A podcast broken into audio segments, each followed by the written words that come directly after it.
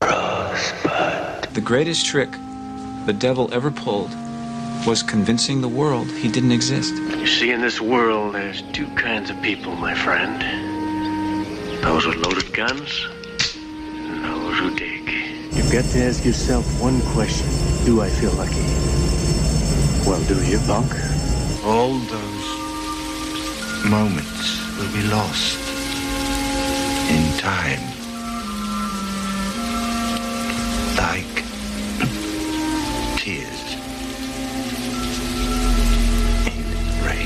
Já viu?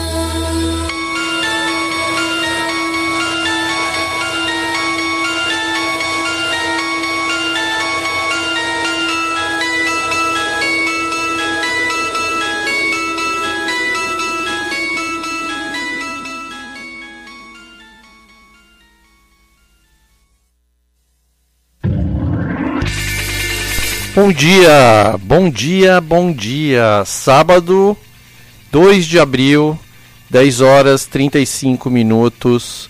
Estamos aqui na Comunidade FM 106,3, a rádio do coração de São Pedro. Eu sou Fabiano Liporoni e nas próximas duas horas vou estar aqui comandando o Já Viu, o seu programa de rádio, que hoje é uma comédia maravilhosa. Austin Powers. Quem lembra do Austin Powers? É um filme de 1997, escrito, estrelado, estrelado, estrelado três vezes, porque pelo, pelo Mike Myers. Ele faz vários papéis no filme. É, aquele comediante canadense ótimo que começou no Saturday Night Live, que a, explodiu no Saturday Night Live. E com Austin Powers começou uma carreira ótima no cinema. É, não, na verdade antes, né? Com o. É, bom, já vou falar daqui a pouco da carreira dele no cinema. Mas Austin Powers é um grande filme, é uma grande sátira ao 007. É, filme engraçadíssimo, história muito boa. O Mike Myers que escreveu o filme, ele diz que escreveu o filme uh, em homenagem ao pai dele. O Mike Myers é, um, é canadense, mas os pais dele são ingleses. E ele contou que o pai dele era grande fã do 007, de livros de espionagem, de filmes de espionagem, de espiões, tal, que era muito, estava muito na época em nos anos 60, nos anos 50, no pós-guerra todo, e o Austin Powers nasceu daí, desse amor do pai do Mike Myers por filmes e livros de espião que passou para o filho. E o pai dele estava doente, uh, veio a falecer tal, e o Mike Myers quis prestar uma homenagem ao pai. E escreveu essa história bem louca, é uma comédia bem louca, bem engraçada, sobre o Austin Powers, que é esse espião inglês, que em 1967 ele resolve se congelar Sabe aquela história de criogenia que você congela, que o, Walt, diz a lenda que o Walt Disney fez isso, né? Ele está congelado lá em alguma catacumba da Disneylândia e esperando que que alguma tecnologia inovadora apareça para que descongelem e ele volte à vida. O Austin Powers fez isso. Lá em 1967 ele se congelou e 30 anos depois, em 1997, o Austin Powers foi descongelado para cair num mundo completamente diferente daquele mundo psicodélico de paz e amor do, do final dos anos 60. E 97 é o ano que o filme estreia, né? Obviamente, eles fariam isso. Uh, o, que ele não, o que ele não esperava é que o seu arqui-inimigo, Dr. Evil, o, o Dr. Mal, que também é vivido pelo Mike Myers, estaria vivo ainda, né? E é, é, é, o máximo, é o máximo. É um filme, é um super filme de espião, com tudo que a gente espera num filme que tenha é, uh, espiões, com, com todos aqueles apetrechos que a gente vê no 007, sabe, carro que atira, relógio que explode, é, tudo, é uma mistura de 007 com Maxwell Smart, com comédia rasgada, assim, é, é muito legal, muito bem escrito. Com um elenco muito bacana que tem a Elizabeth Hurley, que era a grande uh, modelo inglesa na época que estava virando atriz e ele foi muito inteligente em colocá-la para fazer o papel de, de Bond Girl uh, do Austin Powers, então a Austin Girl. Uh, que, e a Elizabeth Hurley, que inclusive já tinha feito teste para ser Bond Girl em algum filme dos, do, do 007 e não passou. Então ela, ela disse que realizou o sonho dela num filme melhor que os do 007. Eu acho. Comédia é sempre comédia, né? Comédia inteligente é sempre mais incrível ainda. O filme ainda tem o Robert Wagner, que faz o pai do Austin Powers. É, tem o Seth Green, que faz o filho do Austin Powers.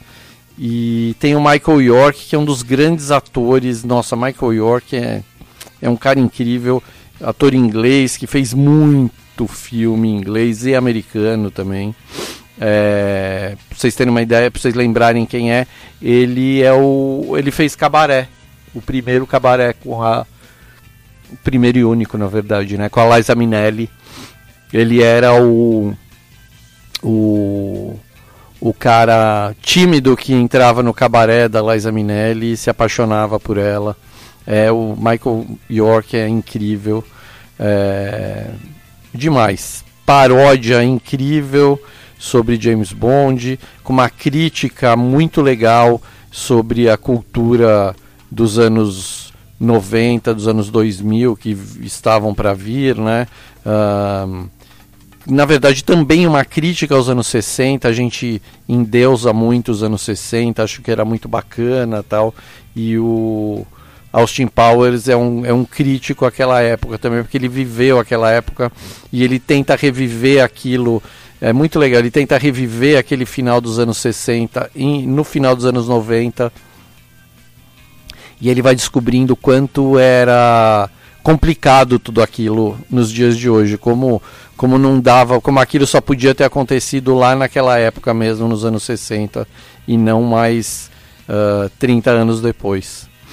O filme foi um filme razoavelmente pequeno, uma comédia de custou 15 milhões de dólares e ele rendeu muita grana. Só nos Estados Unidos ele rendeu quatro vezes o, o valor de produção e, e lançamento, o que é um, que é um é um sucesso.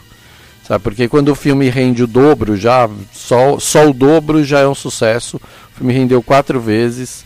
É, e por isso, por essas e outras, pela inteligência toda do filme, do roteiro, o filme teve duas sequências. Uma em 1999 e outra em 2002. E diz a lenda, o Mike Myers é um cara que eu vou falar isso daqui a pouco também. Ele está lançando agora em abril uma, uma minissérie, uma série, um seriado de comédia na Netflix, onde ele também faz vários papéis. E nessa época de lançamento, sempre de lançamentos dele, é, sempre perguntam para ele sobre Austin Powers e ele diz que tem vontade de fazer o quarto filme, esperando de dedos cruzados aqui porque eu gosto muito. Vamos ouvir música. A gente começou ouvindo broadcast com Book Lovers. Vou, vou complicar o Vitor aqui. Coloca. Vamos ouvir primeiro o Edwin Collins, Vitor, e depois vamos ouvir o George Clinton.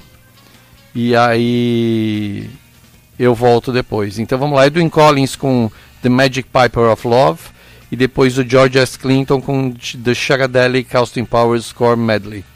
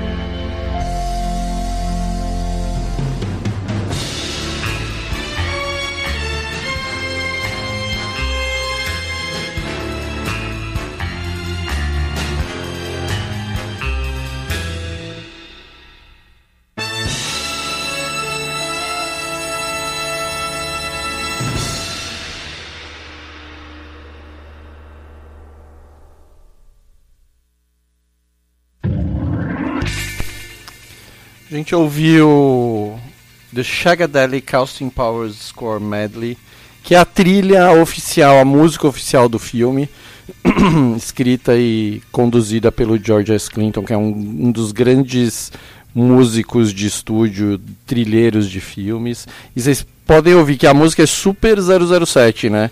Só que no meio tem uma dançadinha bem psicodélica, engraçada, anos 60, que, aquelas músicas que lembram o Batman dos anos 60 tal. Que é bem para tirar sarro mesmo. É, isso é, é um filme de espião, mas tirando sarro. O, o, o filme deixa isso claro o tempo todo, sabe? Nada é levado a sério, nada, nada. Desde nomes dos personagens, a aparência dos personagens, a maquiagem é muito importante no filme. Os, os cenários são muito importantes, tem sequências primorosas, clássicas no filme. Uma das grandes sequências do filme é quando um desses carrinhos, tipo seria um carrinho de golfe, sabe que esse povo usa em, em campos de golfe para ir para cima e para baixo, um desses carrinhos pequenininhos, ele fica entalado numa parede, uh, entre duas paredes, e o cara precisa ficar fazendo manobra para sair com o carrinho dali e eles fazem é, é, maravilhoso eles fazem um plano sequência inteiro sem cortar mostrando o cara fazendo manobra para tirar o carrinho do lugar e demora. Demora demora.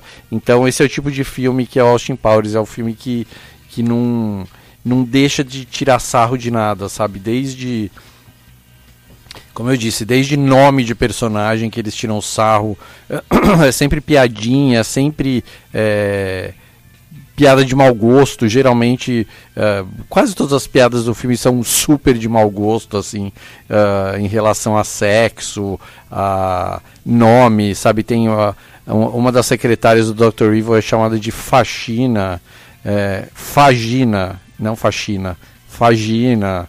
É, o Dr. Evil, é, é, o Dr. Mal, assim, mas é, os nomes são, são ditos de uma forma que não fiquem tão óbvios em inglês, assim. Então é, é tudo, é muito detalhe absurdo em humor, né? Um dos, um dos grandes, uh, uma das grandes referências do, do humor do Mike Myers mesmo, né? Além do Saturday Night Live, de, onde ele estourou exatamente, mas o cara, ele sempre fala que uma das referências dele é o Monty Python, que é um grupo inglês dos anos 70, do começo dos anos 70, de onde saíram um, o Monty Python é assim, é o grupo que que é referência para o Cacete Planeta, para a TV Pirata que teve aqui. Todo esse humor inteligente que foi feito no Brasil veio do Monty Python. Uh, a Terça Insana, muito do humor da Terça Insana, da Grace Janucas e da trupe dela veio do Monty Python. Esses caras são incríveis, assim. Era um grupo de, de sete pessoas, eram seis atores mais um diretor. E também eles não deixavam pedra sobre pedra. Eles tiravam sarro de todo mundo, faziam piada com todo mundo, trocava nome, é, figurino, maquiagem. Era sempre muito, muito legal. E o mais legal de tudo é que a gente consegue assistir tudo do Monty Python na Netflix. A Netflix tem todo o, o catálogo dos programas de TV do Monty Python que são, assim, é legal assistir e pensar que aquilo foi lançado no começo dos anos 70 na Inglaterra. Porque é, é muito, muito absurdo, sabe? É um, é um humor que até hoje em dia dá um, a gente fica chocado vendo algumas coisas, no bom sentido, claro. E imaginar que foi lançado 50 anos atrás, o choque é maior ainda. E eles têm dois, dois filmes que também estão na Netflix, que são dois filmes inacreditavelmente bons também. Um se chama Em Busca do Cálice Sagrado, que é um filme de 1975, uh, eh, que é exatamente sobre uh, o cálice sagrado, o tal cálice do, da Santa Ceia de Jesus Cristo que se perdeu, onde os, os cavaleiros da Távola Redonda saem pela Inglaterra em busca do cálice sagrado. É incrível, é engraçadíssimo cheio de personagens memoráveis, cenas memoráveis, cenas que são, foram repetidas, são repetidas até hoje, sabe? O povo só troca o nomezinho ali da piada, mas a cena e a piada são as mesmas.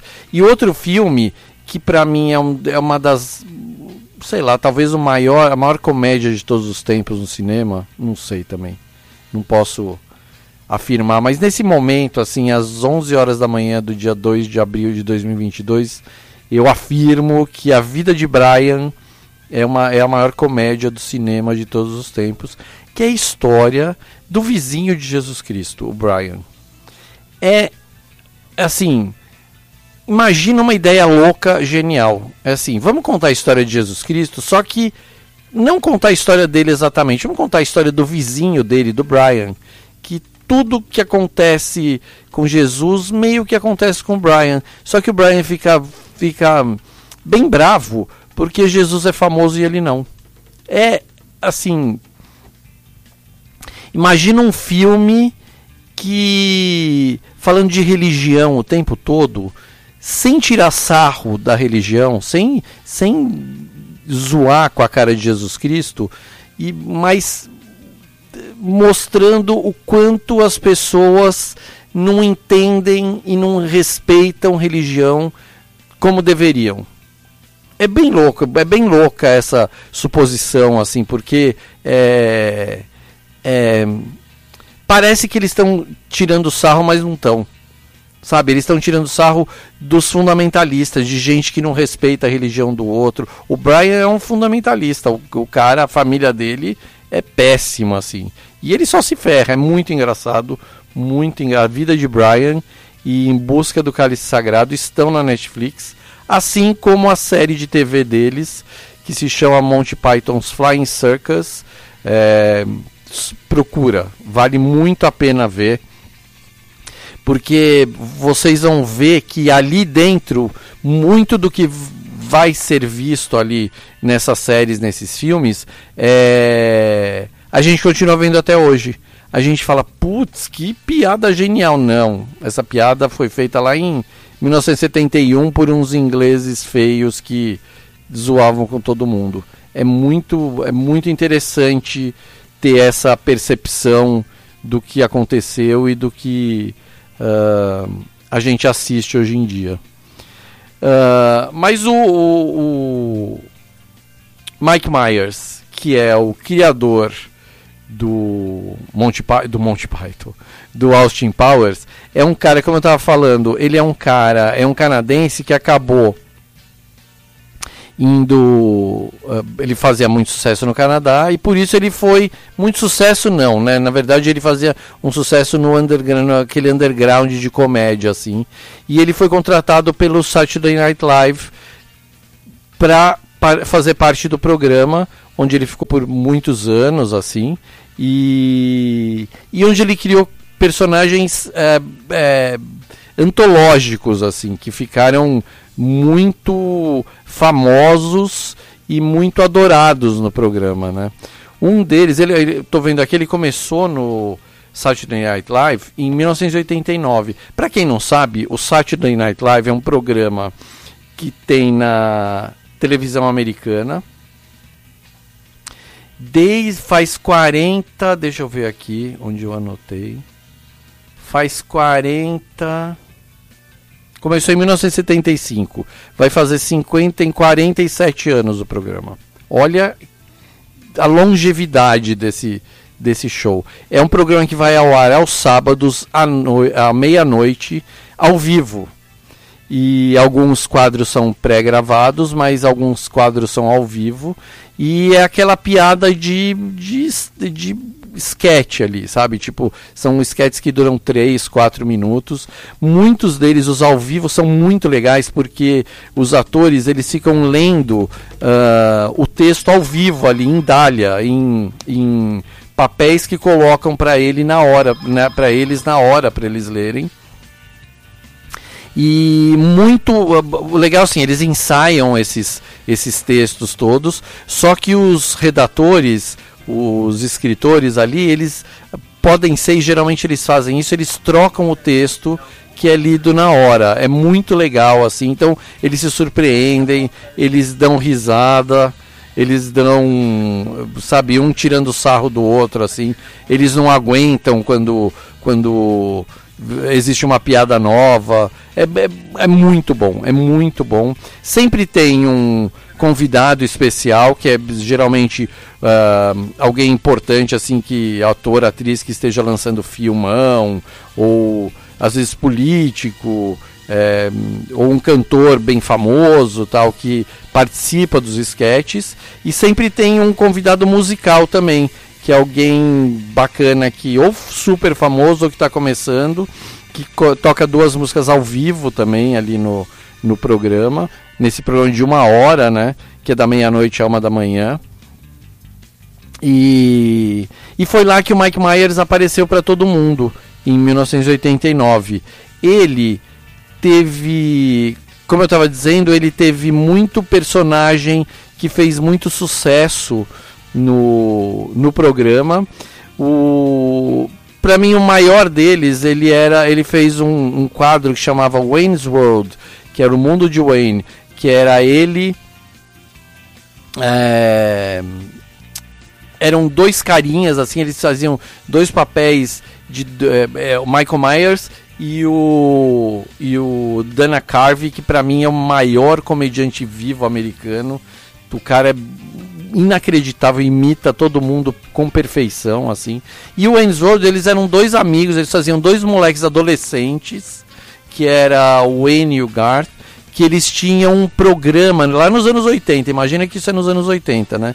Então o quadro era esse. Eles tinham um programa de televisão pirata que eles transmitiam do porão da casa de um deles, que se chamava O Mundo de Wayne, Wayne's World, e onde eles só falavam bobagem. Adolescente que descobriu que podia ter um programa na televisão uh, a cabo local da cidadezinha deles. Era uma palhaçada assim, piada em cima de piada. É o tipo de humor que eu adoro, que é piada em cima de piada, em cima de piada, que você não tem nem muito tempo para respirar e você já tá rindo de novo. O Wayne's fez tanto sucesso que eles fizeram dois filmes também, dois longas, que e nos longas arrasaram, convidaram. Os caras eram roqueiros, né? O Wayne's World, o Wayne o Gart eram roqueiros, assim, de. adoravam Aerosmith, aquele heavy metal mais pop assim e tal. E os, os filmes deles tem todo mundo assim de Aerosmith, eu falei de Aerosmith porque eu tô lembrando da cena do Aerosmith, mas muita gente convidado. Tem uma tem uma cena clássica do Wayne's World que eles cantam, o Wayne Gart, mas os amigos dele deles indo para um show se não me engano, do Aerosmith também. Uh, eles cantam no carro Bohemian Rhapsody do Queen.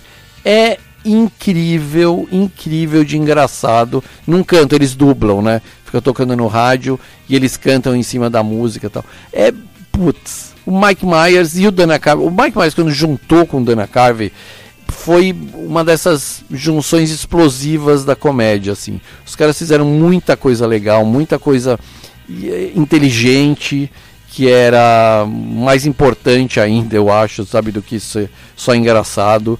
É... E eles faziam humor, assim, desde humor de. do mais escatológico possível, sabe? Fazia piada de, de vomitar, de peido, tudo, até humor mais inteligente, assim, refinado, junto, tudo junto, isso que era bacana, sabe? Eles não eram. Uh, não eram pretensiosos, assim, né? Então é. Olha, é, é outra coisa que vale muito a pena ver. Se vocês quiser, quiserem dar risada, procura no YouTube, que isso tem tudo é, legendado também. O Mike Myers é, é um dos, dos gênios da comédia, assim, uh, em inglês. É um cara que faz falta a gente não ter um cara inteligente nesse nível por aqui. A gente tem muita gente inteligente por aqui, de comédia, de, de, de gênios da comédia, tem muitos assim, mas ultimamente tem, tem eu acho que tá em falta isso, sabe? A gente, é, o Brasil fica muito dependendo desses caras de, de stand-up, que é demais, que eu acho muito bacana também, alguns deles, obviamente, não todos, mas eles só fazem a comédia de stand-up, é comédia pro stand-up, você vê no teatro, sabe? Então eles tentam fazer isso na televisão e acaba não dando certo. O, o próprio Saturday Night Live, o programa americano, a Rede TV anos atrás tem- comprou os direitos e fez o programa por aqui com o Rafinha Bastos no comando do programa. E foi um fracasso retumbante, assim. Os caras perderam todo o dinheiro investido porque exatamente por isso, porque eles tentavam fazer stand-up na televisão e não funciona, né? O máximo que funciona de stand-up é, é gravar o show do cara e você assistir na televisão. Agora, você transformar a piada de stand-up em, em quadro de humor é uma coisa que não rola mesmo. É, faz falta para mim hoje um, uma TV pirata, um Cacete Planeta, que são humores um pouquinho mais refinados assim, mas tem aquelas piadas escatológicas, é isso que, que tem no Saturday Night Live, sabe? É, é humor pensado para televisão, para você assistir na televisão mesmo. E quem sabe, tem alguém fazendo aí, eu não sei também. Mas eu duvido, hoje em dia Hoje em dia o que o povo quer, os produtores, os canais de streaming é conteúdo para adolescente, né? Voltou tudo. Então se você não tem uma série, pode ser humor, terror, drama, se não for para adolescente, os caras não, não vão produzir, dificilmente vão produzir. É, fica a dica, pessoal. Vamos ouvir mais música. Vamos ouvir The Vinyls com I Touch Myself e depois Dire Straits com Sultan of Swing essa que o o nosso grande amigo como é o nome dele mesmo? É o Valdir. O Valdir O Valdir ligou aí e pediu pra mim. pediu, vamos tocar então Sultans of Swing. Não tem na trilha, mas o Valdir sempre liga, né, Valdir? É pra você, vamos lá.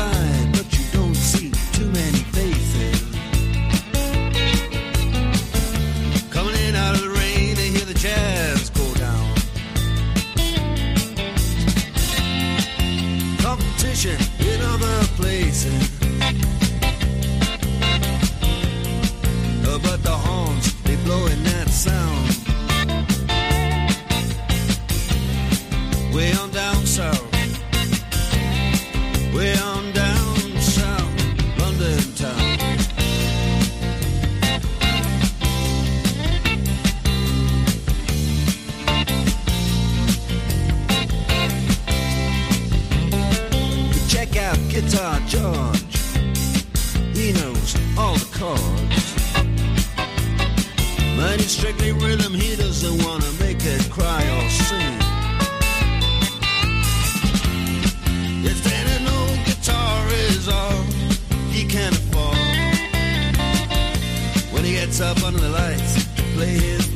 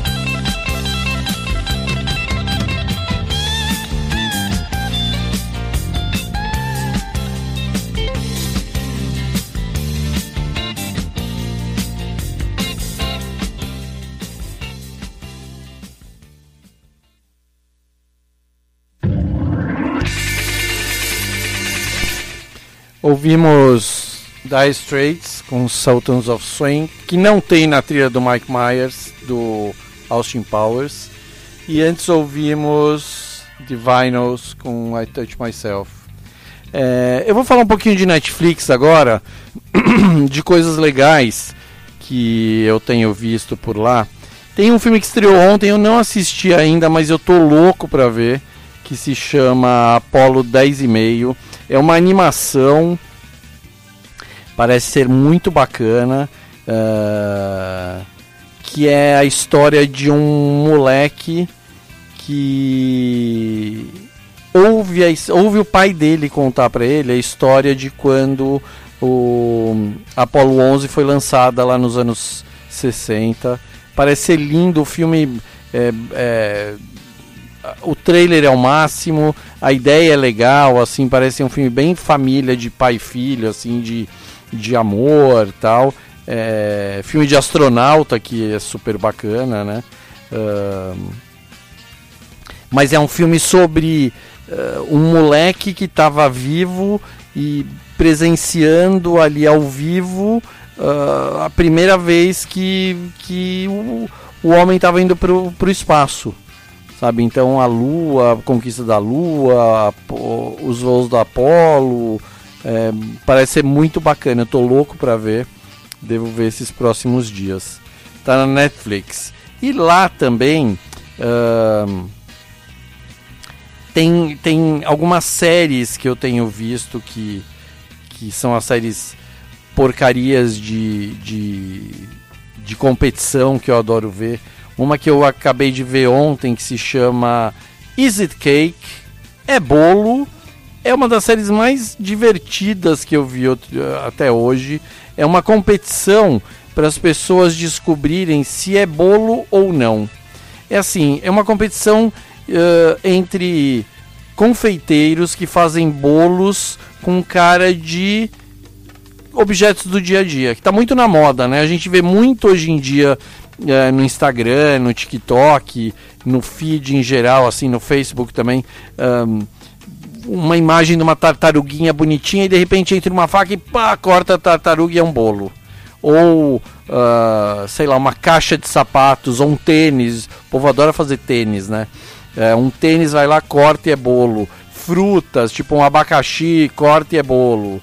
E, então, essa competição é isso. São, são nove uh, confeiteiros que fazem isso, ganham a vida fazendo isso. Obviamente, eles têm confeitaria normal, fazem docinhos, bolinhos, não sei o que. Mas eles são famosos nos Estados Unidos por fazerem bolo uh, com cara de objetos reais, assim. Então, é, a competição é essa. Três desses confeiteiros competem, eles têm que cada um escolher um objeto. E aí eles fazem um bolo com a cara de, de tênis, por exemplo.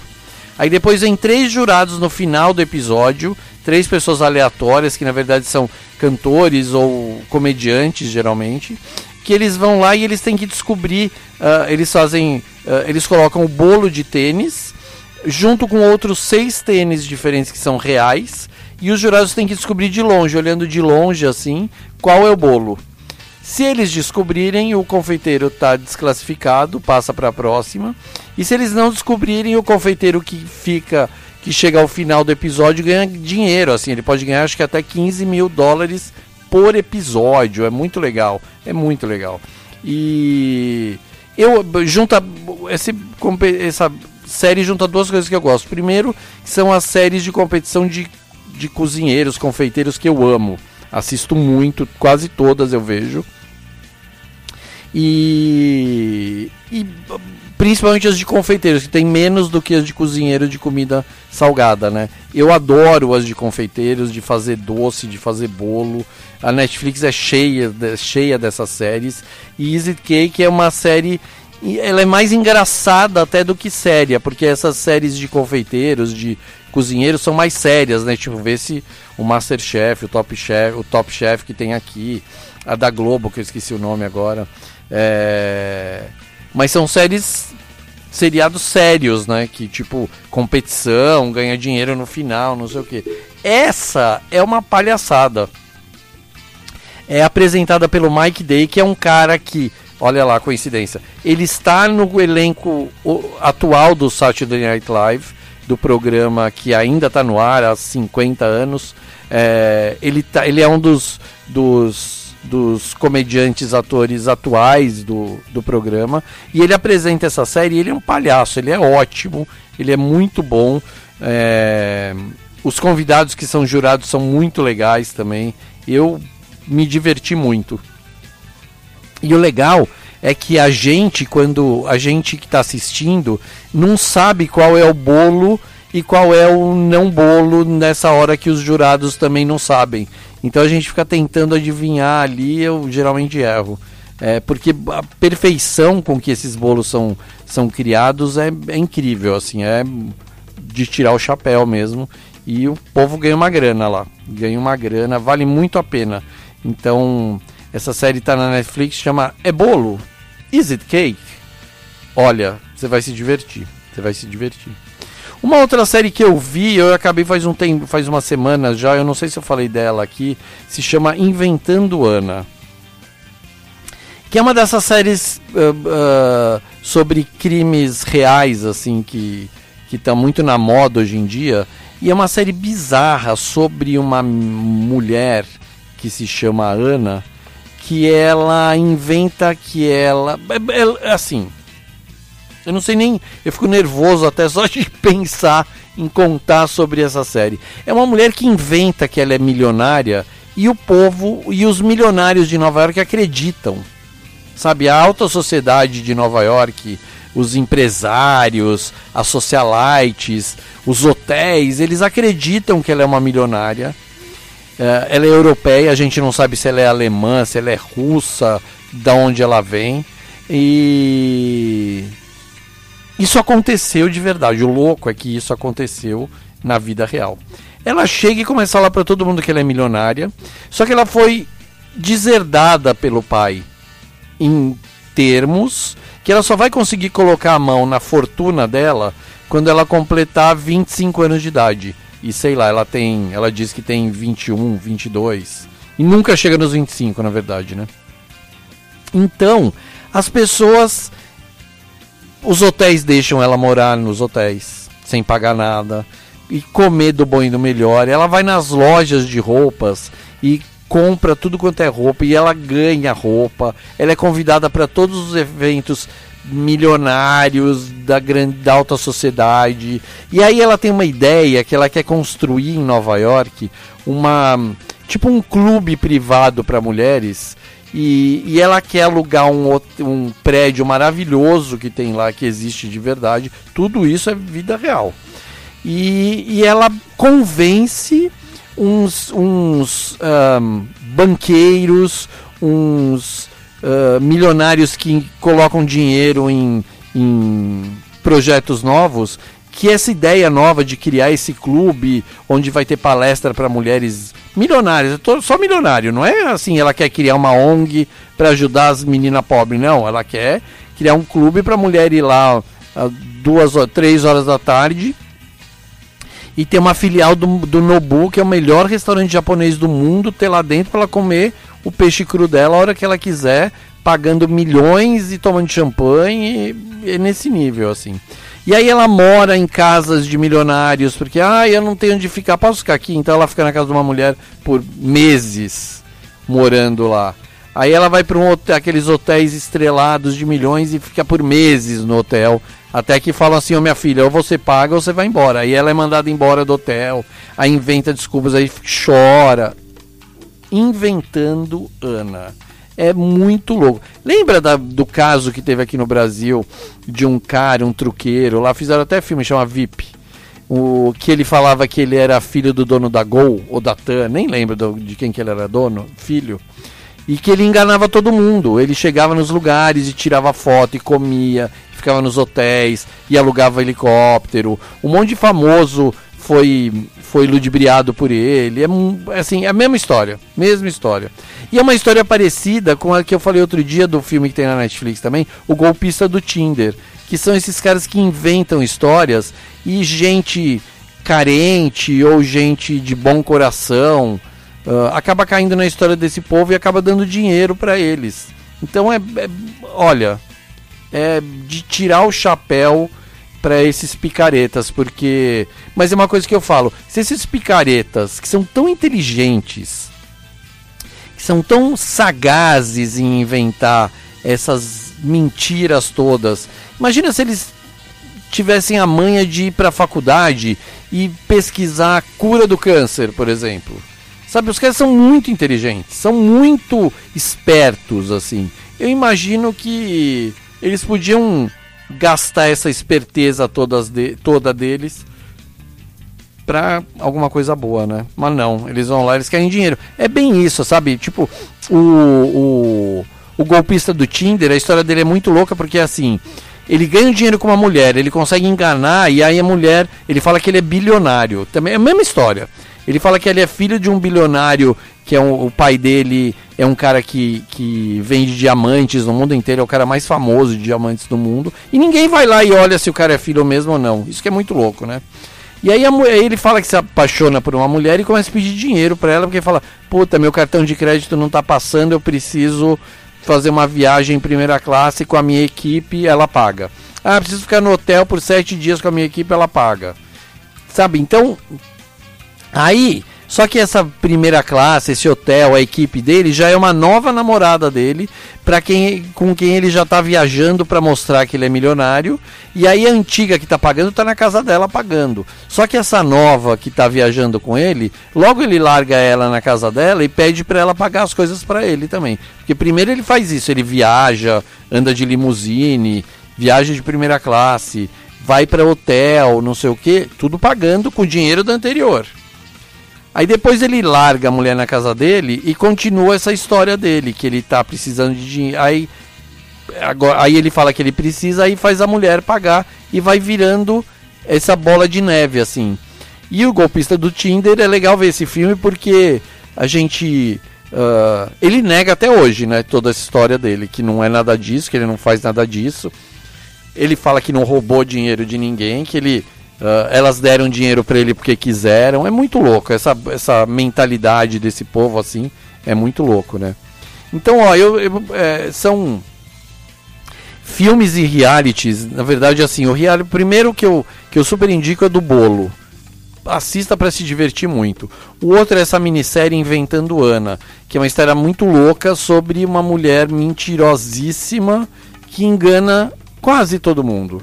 E depois o golpista do Tinder, que eu já falei aqui, mas olha, assista porque vale a pena pra ver a cara de pau das pessoas, onde o cara consegue chegar com a cara de pau dele. Agora, agora, Vitor, abaixa a trilha, por favor. Agora a coisa vai ficar séria. A melhor. Não, não é a melhor, mas a minha paixão, o meu amor, a minha paixão voltou para uma segunda temporada, que é uma série que se chama Bridgerton. É. Olha, primeira temporada me deixou babando, babando, babando. A segunda temporada voltou com os dois pés no peito. É uma é uma série é um romance que se passa nos anos 1800 na Inglaterra, ah, na alta sociedade da Inglaterra, nos nobres da Inglaterra, e fala de- do amor, de como funcionava aquela sociedade. Só que, só que, ah, tudo isso embalado por uma fofoqueira que ninguém sabe quem é, que ela lança jornaizinhos semanais com as fofocas da corte. E todo mundo fica louco para saber quem é essa mulher, porque ela sabe de tudo, de todo mundo, em primeira mão, inclusive a rainha da Inglaterra fica louca com ela. E a gente vê como esse romance todo, como essa história toda é muito bem escrita e que divertido seria se isso tivesse acontecido de verdade lá na Inglaterra naquela época.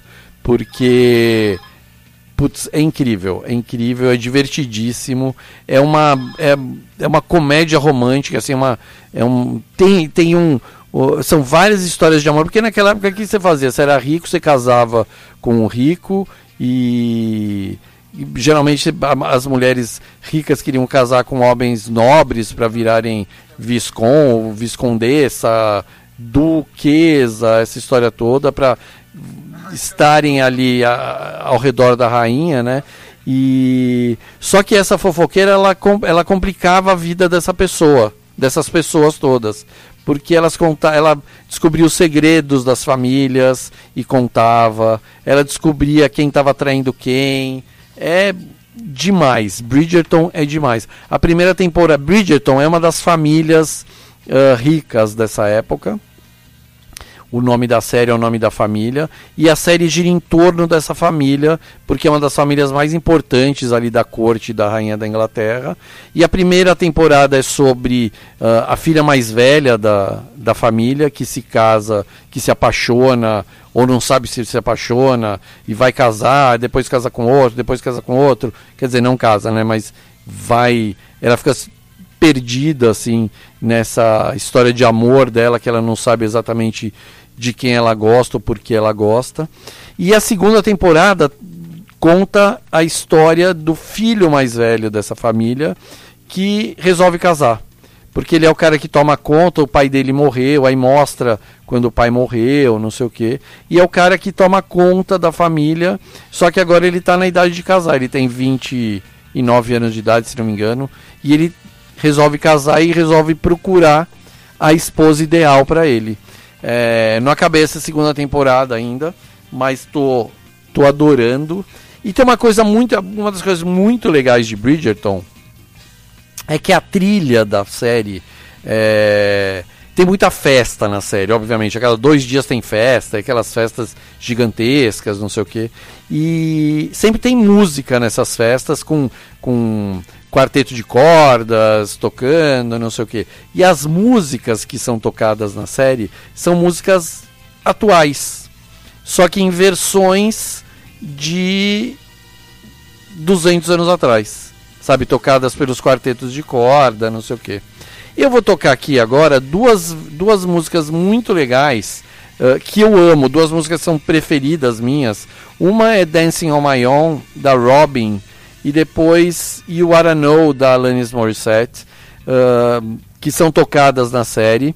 Só que assim, uh, a versão da Robin, Dancing on My Own, é exatamente a, a, a canção, a versão tocada na série por essa banda que chama Vitamin String Quartet, uh, que é o quarteto de cordas Vitamin, que ela uh, toca Dancing on My Own, que é uma das músicas mais tristes da Robin, que é uma cantora sueca, é, um, é uma música pop dance eletrônico, assim, só que a trilha fala sobre ela estar sozinha, então ela fica dançando sozinha, vendo o, o o ex dela dançando ali, mas não dá bola para ela tal. E depois You Wanna Know, da Alanis Morissette, que também é uma, tri, é uma música que conta que a, a, é uma mulher que levou o pé do, do cara e ela fica remoendo, assim, não remoendo, mas ela fica, é uma, é uma é meio que ela, é uma carta que ela canta pro cara, falando assim, ah, você tá com essa mulher nova, mas você contou pra ela que você prometeu amor eterno para mim. É, é, bem isso, as duas músicas são muito parecidas na temática, só que Dancing on My Own é a versão da, do, que toca no Bridgerton mesmo, sem vocal. E essa versão de Alanis Morissette é a versão do que toca na Bridgerton, só que a Alanis canta também. Então é, é muito bacana. Então é legal a gente pensar que essas músicas pop como essas músicas pop seriam uh, existiriam 200 anos atrás. Vamos ouvir então Dancing on My Own e depois You Wanna Know.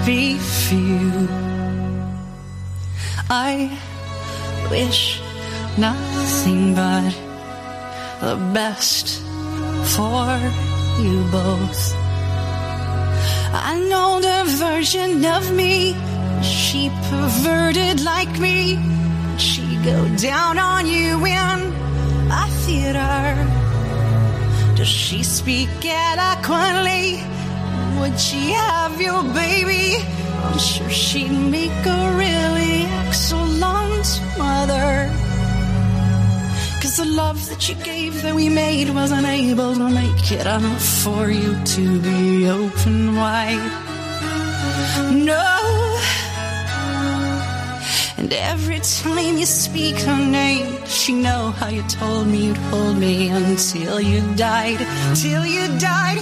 But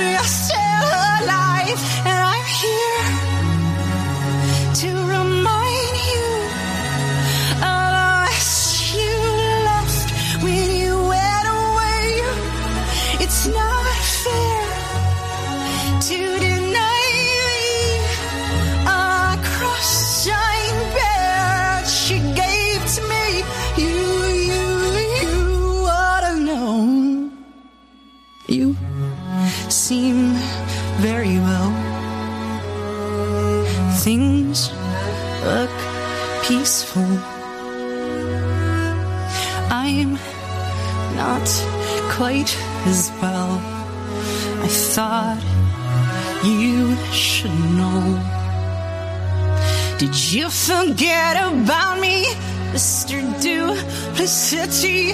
I hate to bug you in the middle of dinner. But it was a slap in the face, how quickly I was replaced. And are you thinking of me when you fuck her? Cause the love that you gave that we made wasn't able to make it enough for you to be open wide. No.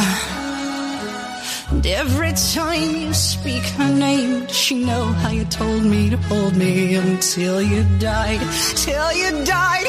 But you're still alive, and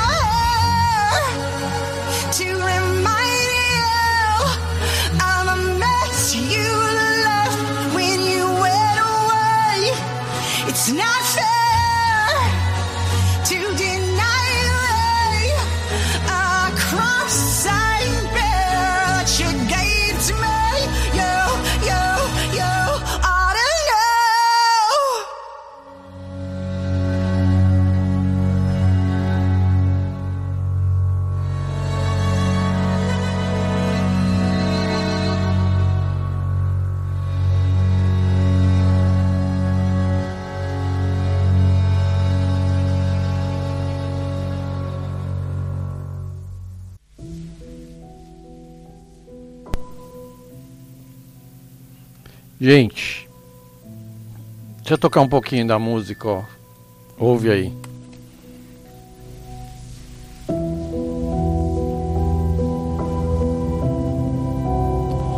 Essa é No Time to Die, da Billie Eilish, vencedora do Oscar de melhor canção de 2022. I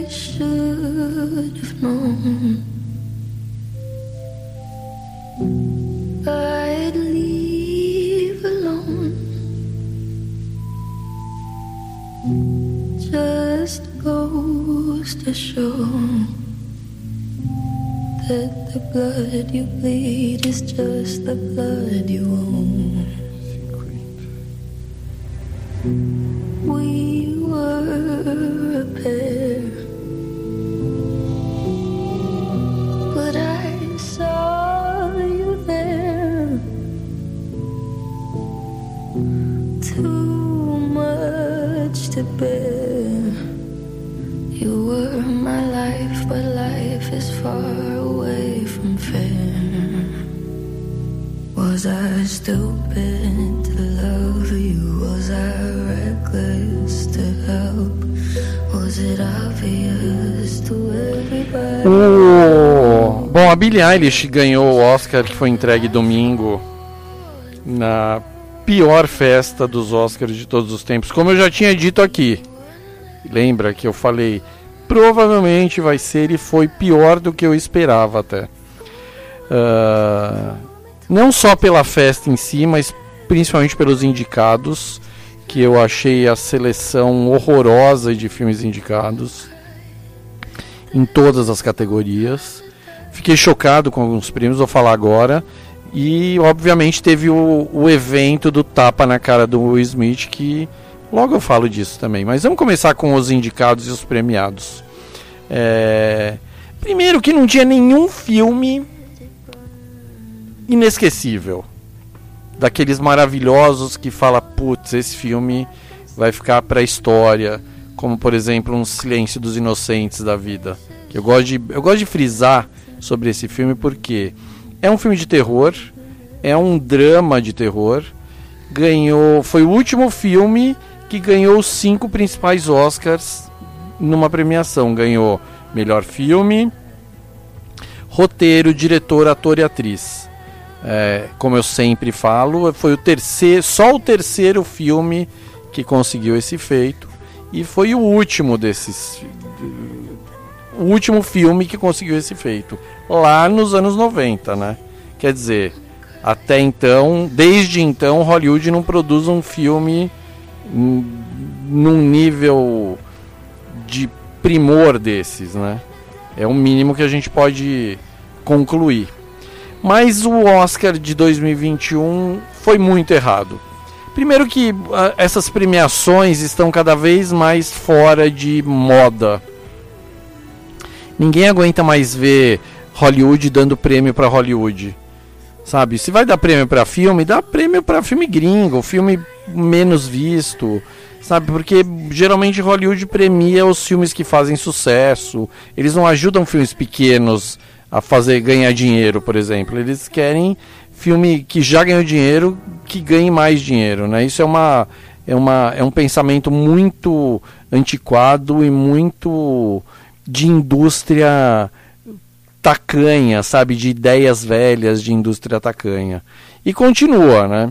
O Oscar 2021 foi isso, foi um, um uma noite de premiações perdidas, de oportunidades perdidas, de prêmios jogados no lixo. Por exemplo, quem daqui a algum tempo. O, o filme que ganhou o Oscar, que é um filme. É um filme pequenininho, independente, uh, só que foi comprado pela, pela Apple, que é o, o serviço de streaming concorrente da Netflix da Apple. Comprou o filme Coda no Ritmo do Coração, que era um filme pequenininho, que custou 6 milhões de dólares. Só que, por exemplo, a Apple gastou só de, de marketing para o filme, para falar bem do filme para os Oscars, gastou 25 milhões de dólares. Então esse é o, é o problema da indústria do cinema hoje. Eles não gastam dinheiro mais com filme. Eles preferem gastar dinheiro com marketing. Sabe, pegar alguma coisa pronta e apostar de alguma forma. E Coda, apesar de ser meu filme preferido, de novo, era o meu filme preferido da, da noite, não é um filme que vai durar. Sabe, daqui dois anos ninguém nem lembra direito. Ah, é a refilmagem do francês, verdade, tá. Porque é um filme, assim, ganhou melhor filme, ganhou melhor roteiro adaptado e ganhou uh, melhor ator coadjuvante que foi um filme um prêmio importante na verdade porque é o primeiro homem surdo que ganha um Oscar.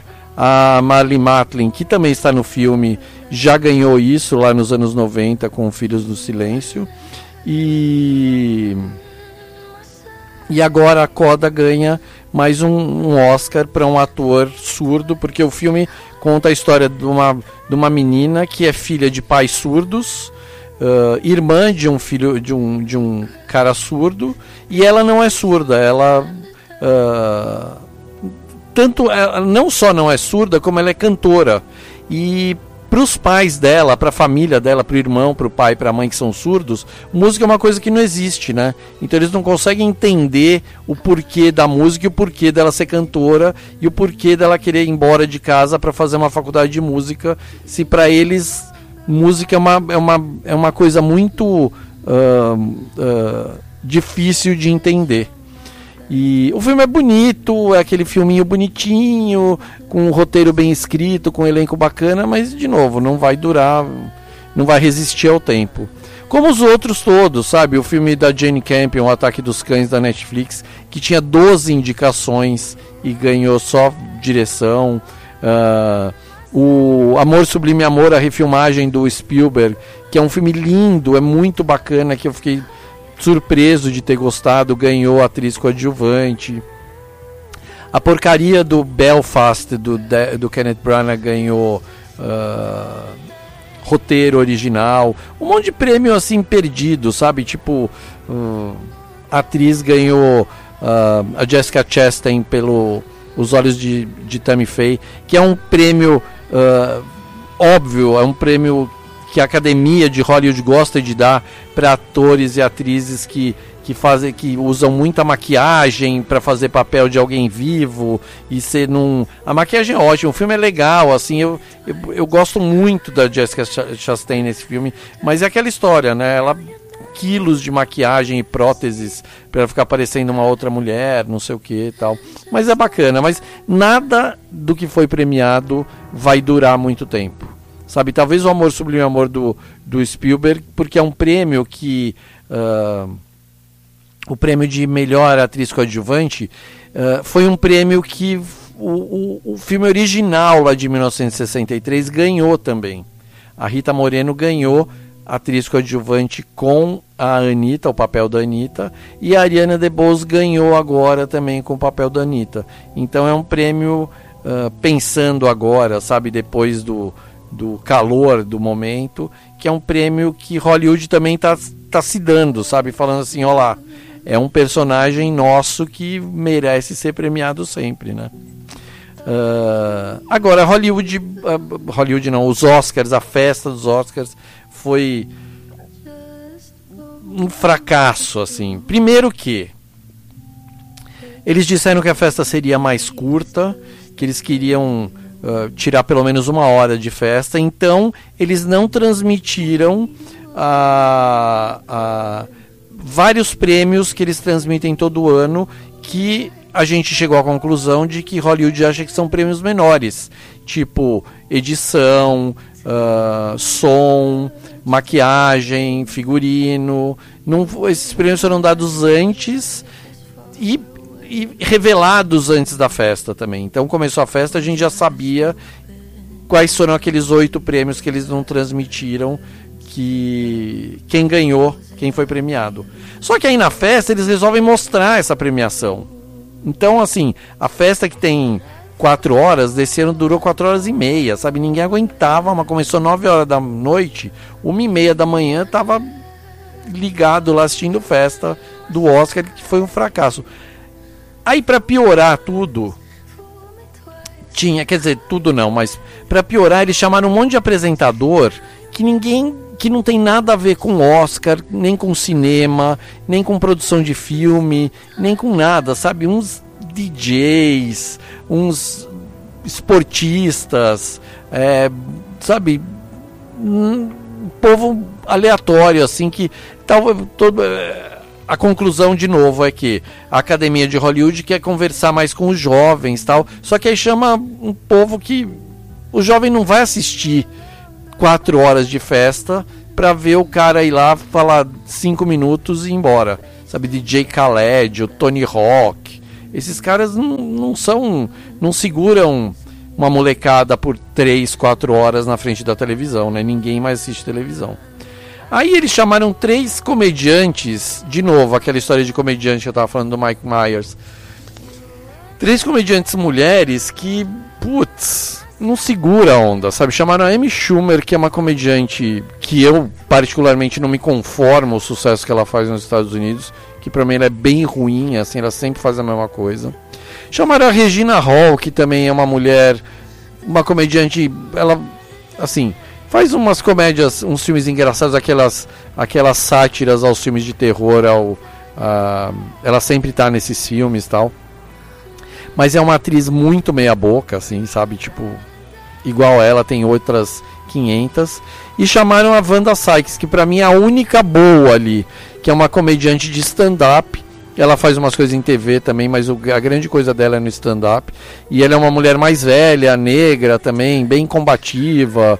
E mas ali ficou tudo é, assim, sabe? Tem uma outra piada boa, mas que não segura a, a história toda também. Então, é muito um monte de, de escolha errada. Primeiro por ter esse povo é, meio que costurando os prêmios, não precisa disso. A gente já sabe que não precisa disso. Chama o cara para entregar, chama a, a atriz que ganhou melhor atriz no ano passado, entrega o prêmio pro melhor ator desse ano. O ator ganhou ano passado, entrega, sabe? É isso que a gente quer ver. Sabe, não queremos ver piadinha entre uma coisa e outra. Sabe, porque a gente não tem tempo, gente. Quatro horas num domingo à noite. Então, assim, por isso que os prêmios estão cada vez com a audiência mais baixa. Esse, o prêmio desse ano foi a segunda pior audiência de todos os tempos. Só perdeu pro ano passado, que foi o grande fiasco. Festa mais horrorosa dos Oscars foi do ano passado. No auge da, da pandemia, os caras fizeram uma festa que parecia um bingo de. com gente vestida pra ir no sei lá onde, né? Tá louco. Agora, como todo mundo sabe, né, pra, pra piorar tudo, pra, pra ser. ah, já, que, já que tá tudo ruim, como pode piorar? Bom, pode piorar com o Will Smith dando um tapa na cara do Chris Rock. Que, pra mim, foi a pá de cal, primeiro na festa do Oscar e depois na carreira do Will Smith e da esposa do Will Smith, a irrelevante Jada Pinkett, que ninguém nem sabe quem é, né? Sabe agora porque o, o Chris Rock fez uma, ela tava assim, o Will Smith estava concorrendo a melhor ator. Então ele estava sentado ali na frente, com ao lado da Penélope Cruz, que estava concorrendo a melhor atriz, ao Javier Bardem, mulher, o marido da Penélope, que estava concorrendo a melhor ator. A Nicole estava ali do lado, a Nicole Kidman estava concorrendo a melhor atriz, Kristen Stewart. Então esses principais nomes de Hollywood, eles sempre se sentam ali na frente. Lembra quando o Leonardo DiCaprio foi com a Gisele Bündchen, eles sentaram também ali na frente? Então, era isso. O Will estava com a mulher dele, a Jada Pinkett Smith, e ela estava num vestido gigantesco verde, ela tem 1,30m de altura, com um vestido que estava engolindo ela, e ela estava careca. O Chris Rock um dos, de novo, um dos ah, comediantes mais famosos dos Estados Unidos. Famoso, famosos é bom, né? Famosos dos Estados Unidos. Foi apresentar um prêmio e fez uma piada com a Jada. Falou que, olha lá, a Jada tá pronta para fazer o G.I. Jane 2. Falou só isso. E assim, ele não fez uma piada dizendo que ela estava doente ou com a doença dela que a gente não sabia, né? Não fez uma piada dizendo que ela estava feia.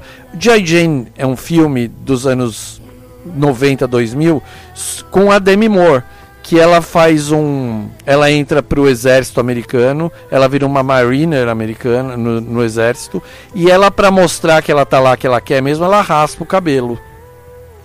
Que foi um escândalo na época, porque imagina, a Demi Moore, a grande estrela de Hollywood, raspou o cabelo para fazer o filme, um escândalo bom assim, né?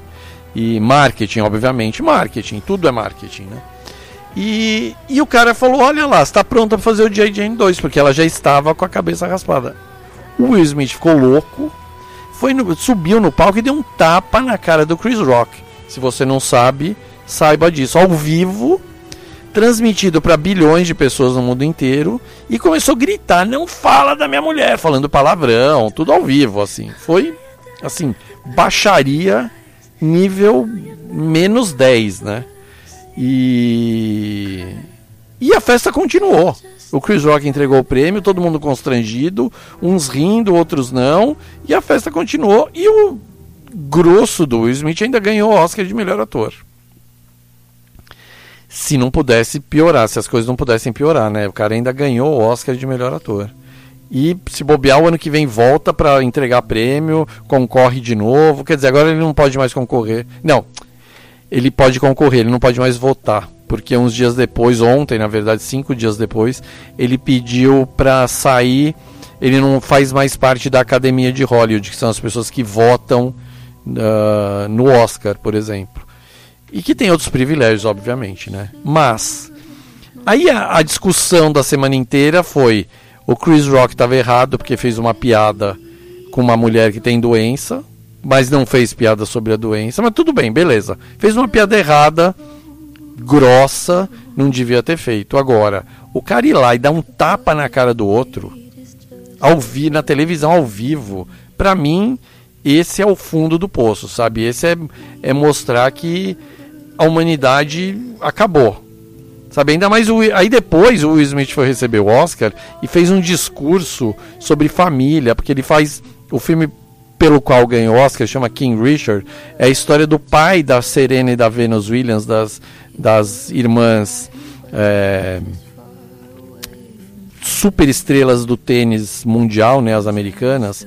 E ele é o, e o pai delas era um cara grosso, todo mundo conhece a história. No filme não mostra dessa, dessa forma, obviamente, mas era um cara grosso que maltratava todo mundo, não estava nem aí, passava por cima de todo mundo. Ele queria que as filhas dele fossem grandes jogadoras e brigou com todo mundo, passou por cima, é, era assim, um cara odiado, era um, é um cara, por um lado, admirado porque conseguiu, né? As filhas dele são quem são, mas é um cara odiado porque as pessoas não tinham a manha de, de aguentar esse cara durante a vida mesmo, né? E o, e o Will Smith parece que baixou o King Richard nele ele foi lá, bateu no cara, ainda defendeu, falou que ele defende a família com unhas e dentes, não sei o quê. Num, num, num, numa cena escandalosa de falta de respeito. Tudo bem, o Chris Rock desrespeitou a mulher dele, desrespeitou. Mas vai lá, pega o microfone e fala assim: você tá louco? Sabe, se não ganha o Oscar, ele esfrega na cara do Chris Rock depois. Não vai bater, bater. Sabe, a gente tá num, vivendo num mundo que tá tendo uma guerra ali, ó, no norte da no no oeste da Europa e tá todo mundo se ferrando, o mundo inteiro se ferrando por uma guerra estúpida por causa de petróleo, de novo, sabe, por por caminho do, petró do petróleo e vai um cara desse num lugar desse de festa, o, o Smith acabou com a festa do Oscar. Sabe, não, não importa mais, ninguém nem lembra mais quem ganhou o Oscar de melhor atriz. Eu lembro porque eu falei agora, né? Mas, sabe, todos os premiados da noite, a festa do Oscar, o legal do Oscar pra mim até hoje, apesar da irrelevância, é ver esse povo comemorando. Sabe, porque quem ganhou o Oscar, assim, ganhou o Oscar, sabe? Você ganhou na loteria de Hollywood. Sabe, vão te chamar pra fazer mais trabalhos, o teu nome ficar mais conhecido. E o mais legal é mostrar esse povo que ninguém conhece, sabe? Os editores, os editores de som, os maquiadores, as maquiadoras, as figurinistas. Esse povo, não os atores super famosos e bilionários. Isso a gente já sabe. O legal é ver os menores, sabe? Quem ganha Oscar por curta-metragem, sabe? Isso que é legal do filme. O Will Smith acabou com essa história toda. Sabe, não importa se você ganhou, se foi a, a Jessica Chastain que ganhou. Importa que o Oscar de 2021 foi a baixaria perpetrada pelo Will Smith, que tomara que ainda estou esperando uma punição severa da academia com ele, porque parece que dia 18 eles têm uma reunião para falar disso. E esperando, eles deram esse prazo para o Smith apresentar uma uma defesa ou uma justificativa sobre o que ele fez. Pedido de- ele já fez pedido de desculpa para quase todo mundo, fez um mequetrefe para o Chris Rock e tal. Mas é assim, baixaria. É o tipo de coisa que a gente não precisa presenciar, não precisa viver na hora e nem depois, porque de novo, o Oscar 2022 é o Oscar do tapa e acabou, né?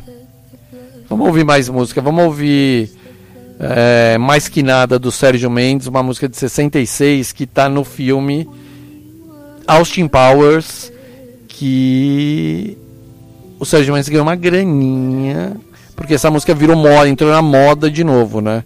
Essa música, e, eu, e depois de eu tocar do Quincy Jones também, é uma outra música que o cara se deu bem por causa do filme. Então vamos ouvir mais que nada, aí eu volto. Tchau.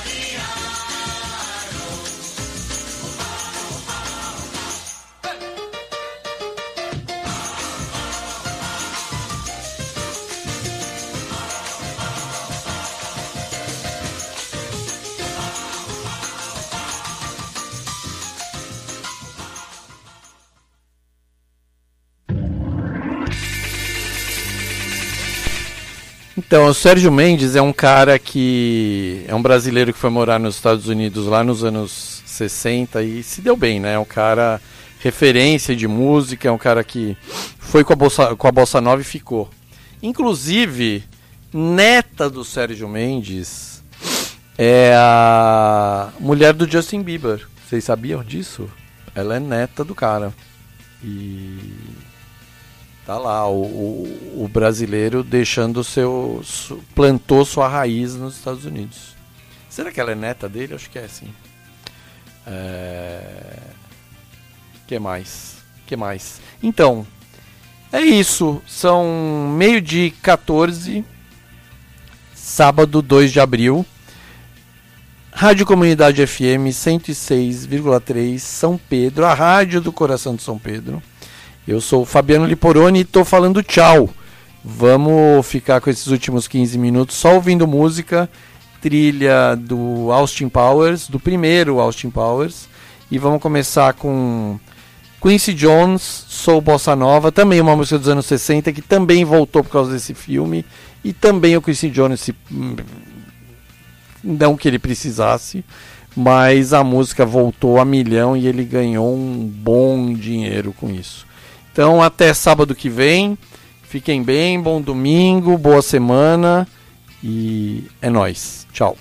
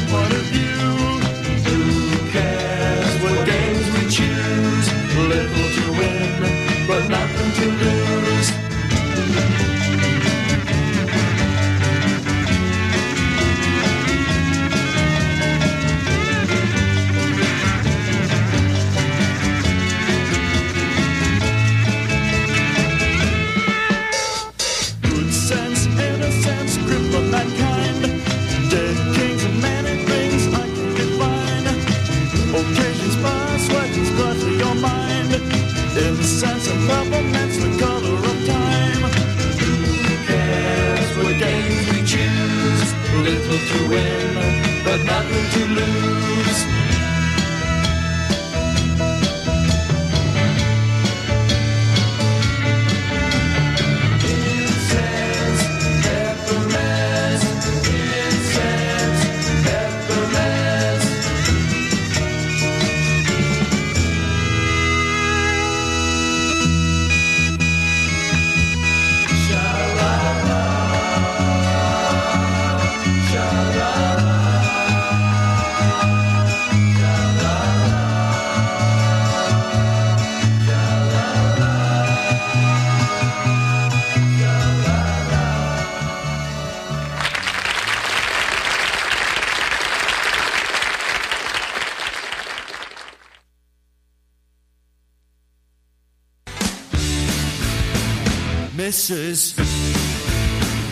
Will ya make me tea? Make love to me. Put on the telly.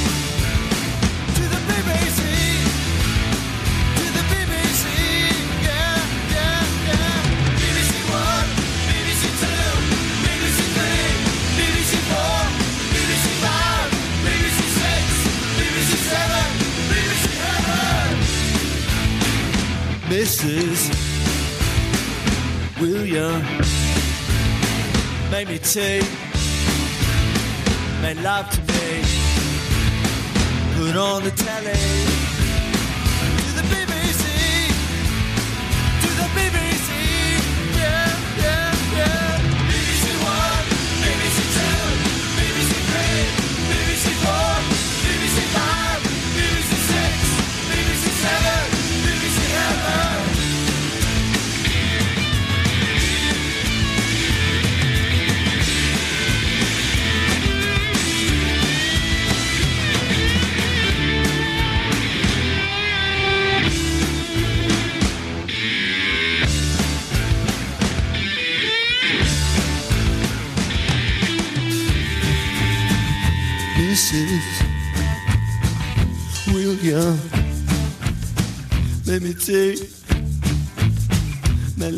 me.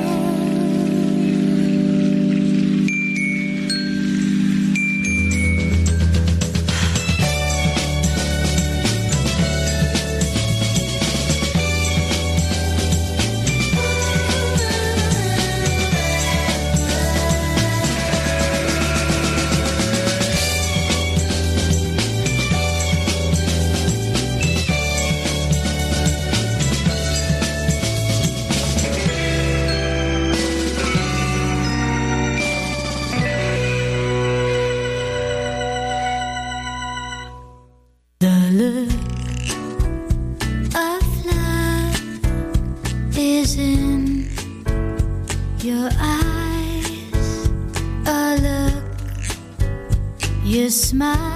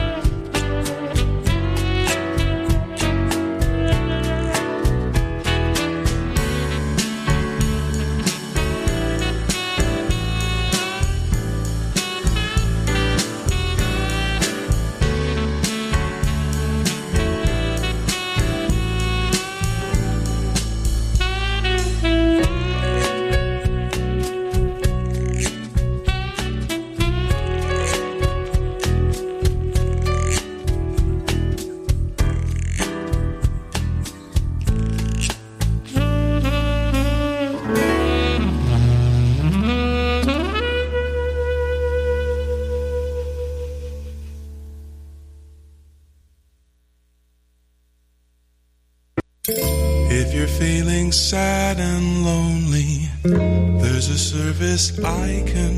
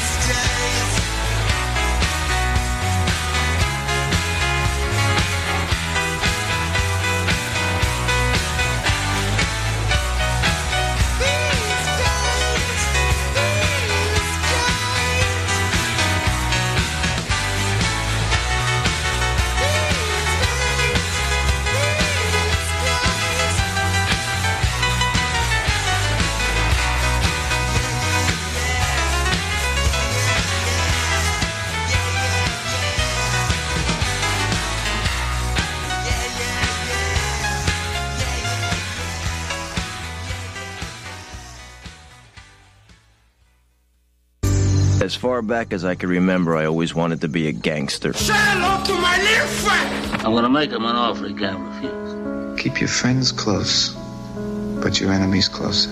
A boy's best friend is his mother. No. I am your father. I'm Batman. I'm Spartacus! Bond. James Bond. Hello. My name is Inigo Montoya. You killed my father.